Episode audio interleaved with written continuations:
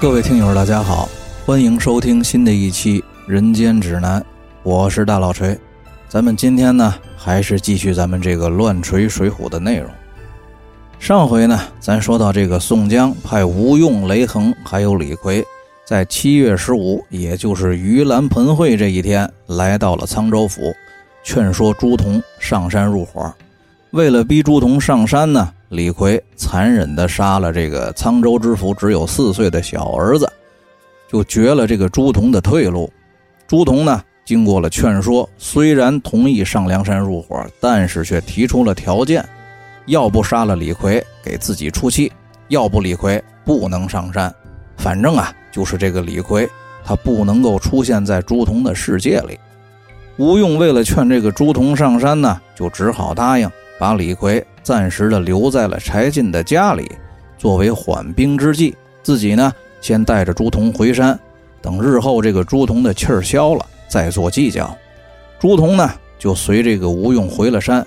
宋江和晁盖也是亲自带队下山迎接。上山之后呢，朱仝也见到了安然无恙的妻子家小，这才放心入伙。山上呢，又摆了好几天的酒席，庆祝朱仝入伙。话说这个沧州知府见朱仝啊带着自己的小儿子出去，当天晚上没回来，差人出去四下里寻找了一夜，一直到次日清晨才发现呀，这个孩子惨死在城外的树林里。自己闻信啊，来到了树林里亲自看了，伤心欲绝。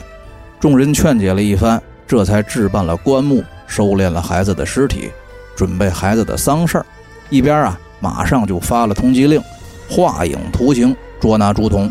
郓城县呢也行文上报说，朱仝的家人啊已经全部逃走。咱放下这个沧州知府四处发下通缉令，悬赏捉拿朱仝不提，单说这个李逵啊，留在柴进的家里住了一个多月。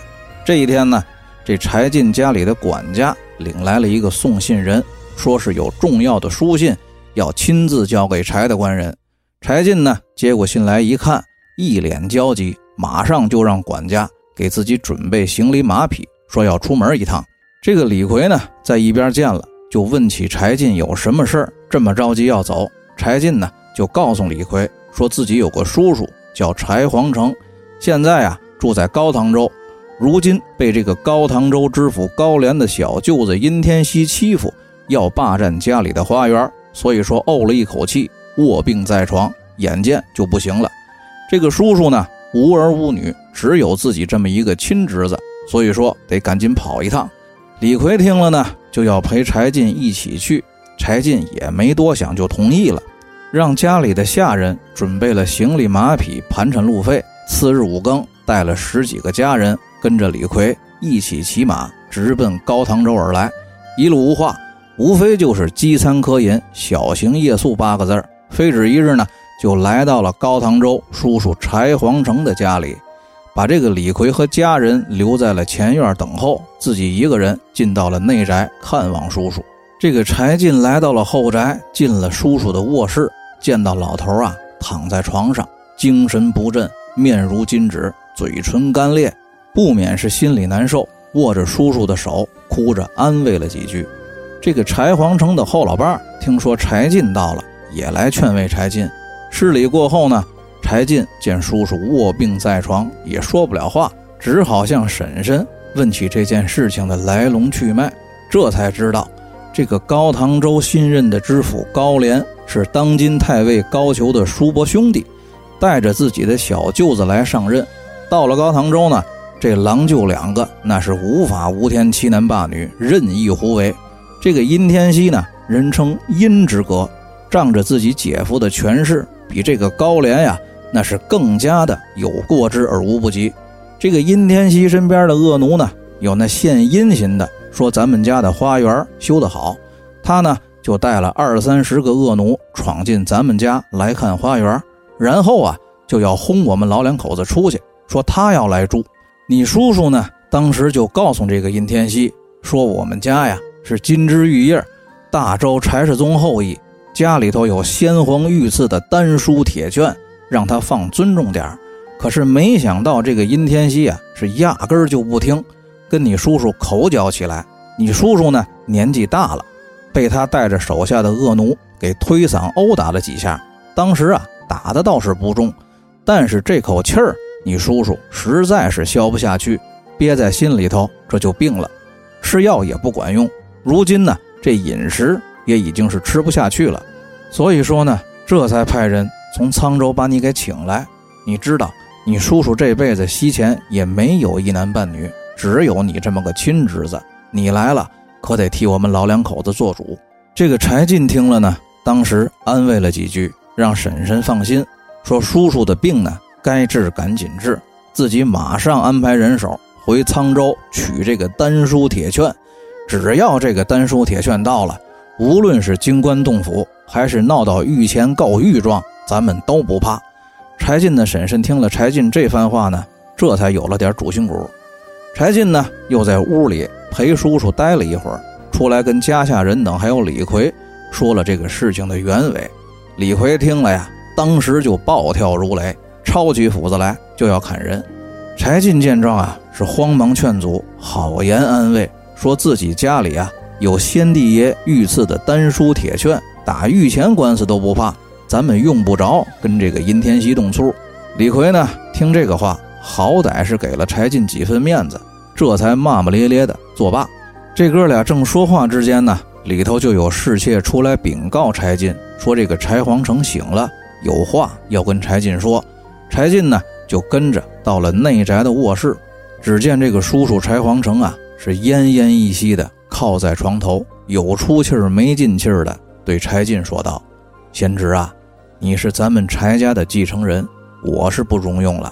这个殷天锡欺人太甚，我死之后，你一定要替我报仇，亲自带着先帝爷赐给咱们家的丹书铁券去京城告御状，请当今皇上为咱们家做主。叔叔，我在九泉之下也感念贤侄。说罢呢，老头是俩腿一蹬，俩眼一闭，咯喽一声就咽了气儿。柴进呢？哭了一阵，柴皇城的后老伴来劝住了。先是商量着给老头办了丧事儿然后呢，又派人连夜启程回家去取丹书铁券，往这个东京汴梁准备告御状。这李逵呢，在外宅看着柴家里里外外一片悲哀的办丧事儿自己呢是摩拳擦掌的运气加窝火。到了第三天，这个殷天锡啊。就带着二三十个闲汉恶奴，骑着马，手里拿着弹弓、吹筒、弩箭、粘杆、乐器，带着六七分的酒意，就来到了柴家门口，大呼小叫的喊柴家管事的人出来说话。柴进听见门子回禀之后呢，就来到了门前，客客气气的答话，自称啊是柴皇城的侄子。这个殷天锡呢，是连马都没下，张口就质问柴进。说自己前几天让这个柴老头给他腾房搬家，怎么还不见动静？柴进呢是贵族出身，涵养极好，也不动怒。再加上啊，他已经派心腹的家人连夜回沧州去取这个丹书铁券，准备去东京汴梁告御状。所以说呢，心里头有把握，也没把这个殷天锡放在眼里，只是向这个殷天锡说明，叔叔柴皇城三天前已经去世了。等家里的丧事办完，断了期，就给他腾房搬家。柴进呢，本来想的是先拿家里的丧事搪塞一阵，等到一个多月断期之后，这皇上面前的官司也就打赢了。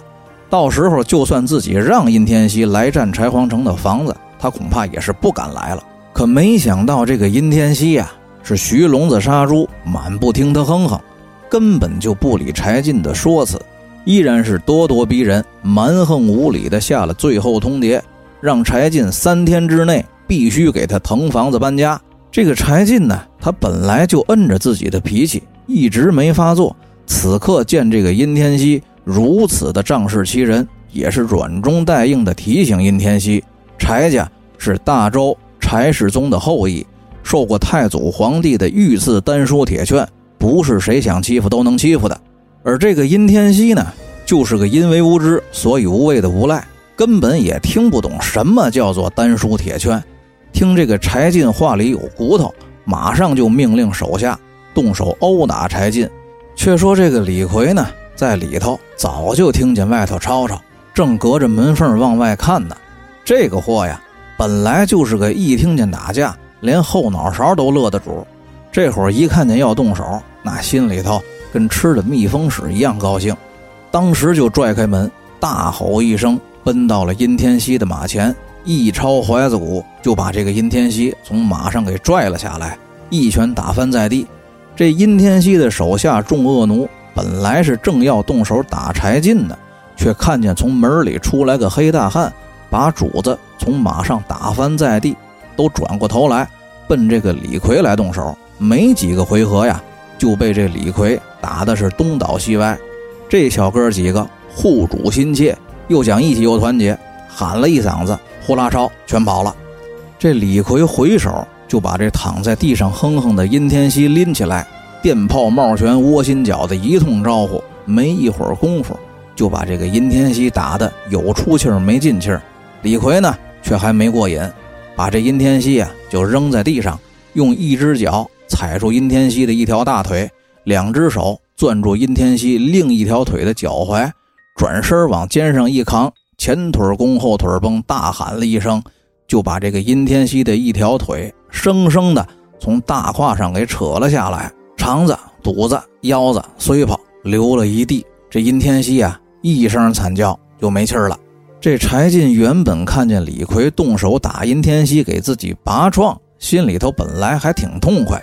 可是这会儿呢，看见李逵兽性大发，眨眼功夫就把这殷天锡给活劈了。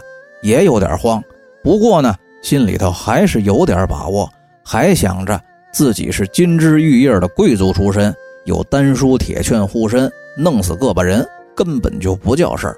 对李逵说道：“铁牛兄弟，你赶紧走吧，刚才逃走的那几个奴才必然回去喊人来捉你，你放心走你的。我这儿啊有丹书铁券护身，他们不敢拿我怎么样。”随后呢，就叫人给李逵取了盘缠。李逵呢，拿了自己的两把斧子，从柴家后门出去，奔梁山就逃走了。这李逵刚走，就来了二百多人，个个手持武器绳索，把这个柴皇城的家呀就给围了，声称要捉拿杀人的凶手。柴进呢，主动出来，声称自己可以跟随众人到知府衙门打这场官司。众人呢，在柴家是一通的搜查寻找，并没有找到李逵的踪迹。这个柴进跟随众人到了高唐州知府衙门之后呢，依然还是辩解声称自己是大周柴世宗后裔，来高唐州探望病危的叔叔柴皇城。柴皇城病故，正在家中办理丧事儿。这个殷天锡带人要来强占叔叔的宅邸，自己呢与殷天锡理论了几句，发生了口角。殷天锡呢就命令手下的恶奴打人，家人李大。因为护主心切，一时气恼，所以说动手打死了殷天锡。现在呢，已经畏罪逃走了。这个高廉呀，因为小舅子被打死，心中气恼，当堂啊就要动刑打柴进。柴进呢，还是强调说自己是金枝玉叶，柴世宗后裔，家里头有太祖爷御赐的丹书铁券，大宋国朝就没有能打自己的板子。可是这个高廉呀。不由分说，命令手下的差役把这个柴进摁倒了就打。柴进是贵族出身，从小呢就养尊处优，根本就没挨过打，没几下就打改了口，也不牛逼了，也不提什么太祖爷御赐的丹书铁券了，被屈打成招，说是自己下令指使庄客李大打死的殷天锡。这个高廉呢，就让当班的孔目写了供状，柴进签字画押，摁了手印。被钉上了一面二十五斤重的死囚刑枷，扔进了死囚牢。这高廉命令手下的差役收敛了殷天锡的尸首，把这柴皇城家里的家眷下人都赶了出去，查抄了柴皇城的家产，直接就霸占了柴家的宅邸。咱放下这个柴进在高唐州监狱里受罪不提，单说李逵连夜逃回了梁山寨，刚进聚义厅见宋江，这朱仝就先不干了。抄起了一口破刀，就来跟李逵拼命。李逵呢，抡起双斧，就跟这个朱仝斗在一处，被宋江和吴用等人及时劝住。宋江呢，也只好先劝慰朱仝，说李逵杀了小衙内，是听了自己和军师吴用的指使，奉命行事。虽然说这件事儿自己办的实在是过分，但是呢，也是为了请朱仝上山才这么干的。而且如今朝廷啊是奸佞当道，在官府供职也没什么意思。现在既然已经上了梁山，就应该啊跟众兄弟同心协力干一番大事业。又说这个李逵和朱仝都是自己的兄弟，手心手背都是肉，让李逵给你赔个不是就得了。这个朱仝呢是个识大局的人。听宋江这么说，也只得作罢。宋江呢，见朱仝放下了刀，就又来劝李逵给朱仝赔罪。没想到这李逵还不干了，瞪着眼珠子，梗梗着脖子，跟宋江抬杠，觉得自己呀是奉军师吴用和大哥宋江的命令行事，给朱仝赔不着礼，道不着歉。这宋江此刻见李逵是理直气壮的跟自己抬杠，就只好耐着性子说道：“铁牛兄弟。”话虽如此，但终归是你动手杀了小衙内，所以说你朱仝哥哥心里才有这口气。论岁数呢，我是你哥哥，朱仝兄弟也是你哥哥。你这个当兄弟的，给你朱仝哥哥说几句软话，磕个头谢个罪，也不算你吃亏。这么着，兄弟，你要是觉得吃亏，哥哥我先给你磕一个，行吗？说着呀，撩衣服就要往下跪。这个李逵再混蛋。也不可能让宋江真的给自己磕一个，赶紧扶住了宋江，答应给朱仝赔罪，转身呢就来到了朱仝面前，扔了双斧，忍气吞声的给朱仝磕了两个头。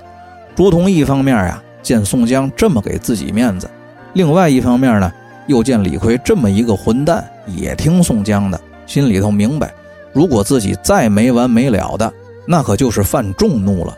于是呢。伸手弯腰扶起了李逵，两个人呢算是尽释前嫌。宋江此刻一见俩人不闹了，这才想起来问李逵怎么突然回来。李逵呢这才说起柴进到高唐州探望叔叔柴皇城，柴皇城病故，殷天锡上门逼迫柴家腾房搬家，被自己打死的事儿。这个宋江听了呀，当时是大惊失色，埋怨这个李逵莽撞打死了人，连累了柴进。吴用呢，劝宋江先别着急，说自己前几天呢已经派戴宗下山去沧州寻找李逵了。现在李逵自己回来，戴宗呢肯定会再去高唐州。具体情况啊，等戴宗回来就明了了。到时候呢，咱们再根据具体情况制定下一步的具体计划。正说话之间呀，就有小喽啰进来禀报说戴宗归来。随后呢，戴宗来到了聚义厅。向宋江、晁盖和吴用诉说了自己下山去沧州寻找李逵，得知李逵跟随柴进前往高唐州看望柴皇城，自己呢又赶去了高唐州。听说这个殷天锡啊已经被柴进身边的一个黑大汉给打死了，柴皇城的宅邸和家产现在已经被高廉查封霸占，柴进呢被抓进了死囚牢。这晁盖听了呀，先是埋怨李逵到处惹事儿。然后呢，就要组织人手兵马下山去救柴进，被宋江以晁盖是山寨之主不可轻动为由劝住，自己愿意亲自带人下山前往高唐州去营救柴进。于是呢，和吴用商定，调林冲、花荣、秦明、李俊、吕方、郭盛、孙立、欧鹏、杨林、邓飞、马林、白胜十二个头领，率领马步军兵五千，作为前队先锋。自己呢和吴用作为中军主将，又派了朱仝、雷横、戴宗、李逵、张衡、张顺、杨雄、石秀十个头领，带领步军三千，随后策应。话说这个宋江和吴用督着前军，压着后队，八千人马是浩浩荡荡，非止一日呢，就开到了高唐州城外安营下寨。这高唐州城内呢，早有探马把这个梁山坡人马兵临城下的事儿报给了知府高廉。高廉听了呀，是冷笑说道：“这伙草寇平时在梁山坡藏着，我拿你们还拿不着呢。今天居然敢送上门来，真是老天有眼，叫我立这一场大功劳。”随后呢，高廉马上就传令自己手下的都统、监军、统领、统制、提辖等等一众武官，各自带领本部人马集合，准备出城迎敌。自己呢，则是点齐了手下的三百亲兵卫队。高廉手下这三百亲兵那可是特种部队，号称啊飞天神兵。而且这个高廉本人呢，不仅是文武双全，还会些法术。这三百亲兵呢，那可都是高廉一个一个的亲自在山东、河北、江西、湖南两淮、两浙等地精心挑选、精心训练出来的精壮好汉，个个呀，那都是身长力大，二十往上，三十往下，是血气方刚。而且呢，这帮人装备精良，每个人呢都身披熟铜铠甲，手持打造精良的冰铁滚刀，每个人身上啊还都带着一个内藏硫磺焰硝放火用的葫芦。高廉自己呢也是披挂整齐，背了一口太阿宝剑，带着手下的众武官出城摆开阵势，把自己的三百飞天神兵就列在了中间。一时之间呢，两军对垒，林冲出马叫阵。高廉阵中出来一个统治武官，姓于名直，拍马抡刀啊，是直奔林冲。不到五个回合，就被林冲一枪挑落马下。高廉呢，又派了一个叫做温文宝的统治官出阵来迎战林冲。秦明见状呢，就出马替回了林冲。两个人马来马往斗了十个回合，秦明呢卖了个破绽，对方一枪刺空，被这个秦明手起棍落，削掉了半个脑袋，栽落马下。这个高廉此刻连折了两名将官，伸手啊就从背后拔出了那口太阿宝剑，右手持剑，左手掐诀，口中念念有词，大喊一声：“都尼玛尼玛尼玛走！”就从这个高廉的三百飞天神兵队伍里刮起了一阵狂风，卷起了一股黑气，顿时之间呀是飞沙走石，日月无光。这股狂风呢是裹着黑气，直接就撞进了梁山人马的队伍当中。这梁山阵中的林冲、花荣和秦明等等主将被这股风吹得睁不开眼，队伍里头啊是对面看不见人，众人坐下的战马也都吓得嘶叫乱窜。这高廉见状，把剑一挥，那三百飞天神兵就冲杀过来，把这梁山的人马撞得四散溃退。随后呢，高唐州的官军也配合着掩杀过来。这个林冲见本部人马溃不成军。赶紧就下令撤退，五千人马是且战且退，一直就后退了五十里，这才安营下寨。清点人数之后呢，发现这一阵拼杀损失了一千多人马。这高廉见梁山人马退去，自己呢也就收了三百飞天神兵，还有高唐州的官军，退回了城里。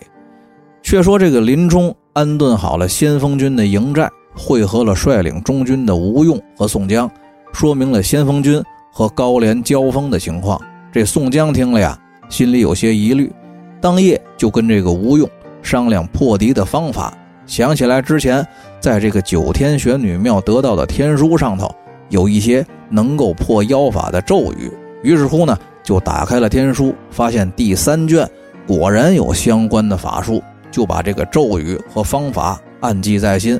次日五更，让三军人马饱餐战饭，自己呢。整顿了部队，再次的摇旗呐喊，杀奔高唐州城下。这个高廉呢，当时是领兵出城，见了梁山人马的阵势，心里头明白，靠真实的武力，自己根本就不是梁山军的对手。索性啊，直接咱就玩魔法，又是一通拔剑念咒，召唤这个怪风还有黑气。宋江见状呢，赶紧也把昨天晚上从天书上看来的咒语念叨了一遍。用剑一指，说了一声“走你”，那股夹带着黑气的怪风呢，当时就倒撞回了高廉的阵中。宋江这一剑有效，心里头正高兴呢，就看见这个高廉又从马上摘下来一个铜牌，用剑当当一敲，当时啊，那股黑风就化作了一片黄沙，又从这个黄沙里头冲出来一群怪兽，张牙舞爪的直奔梁山人马队伍就扑过来。梁山人马哪里见过这种阵势？当时啊，阵脚大乱。宋江呢，马上就命令全线撤退。高廉指挥着三百神兵，跟高唐州的官军又掩杀追赶了二十多里，这才下令鸣金收兵。话说这个宋江呢，带队又退了二十多里地，来到了一处土坡下面，收拢了部队，再次安营扎寨，清点人数。发现呀，虽然折损了一些人马，但好在众头领都在。吴用呢，就建议道。说高廉会使妖法，连胜两战，今天晚上必然会来偷营劫寨，咱们呢带着主力部队还回旧营寨，这个新营寨呢就留杨林和白胜在这埋伏。当晚，杨林和白胜埋伏在离营寨半里之外的山坡草丛里。到了半夜三更的时候，果然就见这个高廉带着三百神兵，在一片雾气和云雨的掩护之下来偷袭营寨。进了营寨之后呢，发现四处点着篝火，亮着灯球火把，但是营寨里头静悄悄的，不见人。心知中计，正要撤退的时候，杨林和白胜下令伏兵放箭。一阵箭雨之后呢，是云开雾散，发现射死射伤了二十多个高廉的飞天神兵。高廉自己左肩也中了一箭，带着剩下的人马撤回了高唐州。杨林和白胜带着的人少，也没敢追。只好抓了几个受伤没死的神兵，送到了吴用和宋江的中军营寨，诉说了晚间高廉偷袭的情况。这宋江此刻一听，高廉偷袭的时候有云雨和雾气相伴，自己这里呢离小营寨只有五里的路程，却是无雨也无风，心里头明白这个高廉的法术啊确实厉害，马上就派人增强了中军大营的防守，又派人回山调兵支援。审问了俘虏之后呢，也没问出来什么重要的信息，下令就把这俘虏都给杀了。连夜呀，就跟吴用商议对策。吴用建议呢，虽然高廉受伤了，但是元气没有受到损失。来日高廉伤好了，咱们还是没有办法能够破他的妖法。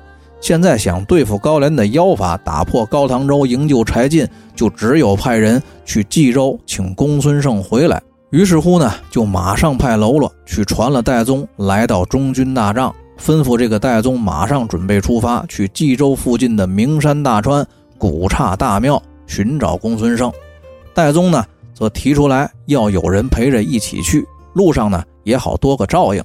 李逵在一边听了，自报奋勇的说要和戴宗一起去。这宋江本来呢是不放心放李逵出去的。但是考虑到这个李逵在江州的时候，一直也都是跟着戴宗混，戴宗呢应该也约束得住，于是也就同意李逵和戴宗同行。临行前呢，对李逵还是耳提面命、千叮咛万嘱咐的，让李逵出去要听戴宗的，路上不许喝酒惹事儿。李逵呢也是拍着胸脯，满应满许的答应了。话说这个戴宗和李逵辞别了宋江、吴用。收拾了行囊包裹，随身带了短刀暗器，正准备上路。戴宗呢，就往李逵的腿上贴了两个甲马，又嘱咐李逵说道：“你呀，跟着我做神行法走道，别的咱都不提。你这一路啊，不许喝酒吃肉，不然我这神行法可就失灵了。到时候我控制不了，你可别怨我。”李逵听了呢，虽然说嘴上答应，但是心里头不以为然，心说：“反正离开宋江，就没人管得了我。”你这个破神行法灵不灵的无所谓，不灵无非就是慢慢走呗。那么究竟这哥俩此番做神行法去冀州寻找公孙胜，到底又会发生什么事儿呢？咱们下期再说。大家再见。